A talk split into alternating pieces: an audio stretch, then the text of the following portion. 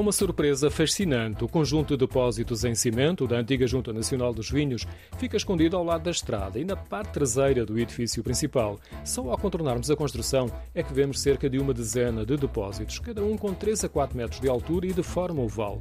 Todos têm a decoração de um mural, pinturas figurativas ou abstratas. Muitas foram concebidas tendo em conta a forma arredondada das superfícies e a primeira sensação que provocam é de espanto, pela beleza do efeito visual e num lugar inusitado onde até as boas-vindas são dadas com lixo. É uma fantástica e surpreendente galeria de arte ao ar livre.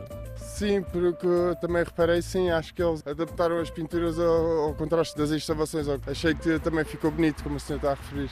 Há que saber também apreciar a arte urbana. Lá cá, se calhar, há pinturas que, se calhar, pronto, são gatafunhos ou assim qualquer, mas nem, nem todos nascem com arte, não é? Bruno Martins estava concentrado a praticar exercícios físicos num edifício ao lado, que também pertence às antigas instalações da Junta Nacional dos Vinhos de Aveiras de Cima. A casa tem dois pisos e um enorme terraço.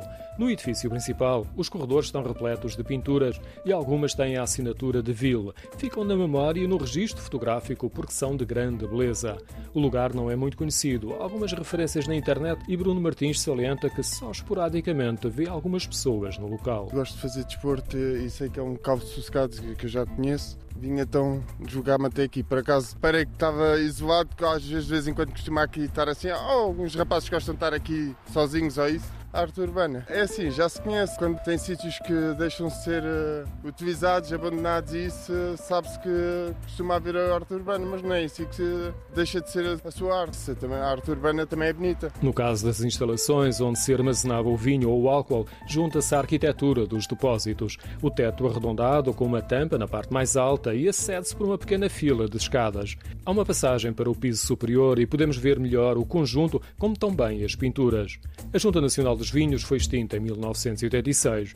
Parte do seu património foi herdado pelo Instituto do Vinho e da Vinha, cuja sigla vemos hasteada no edifício principal.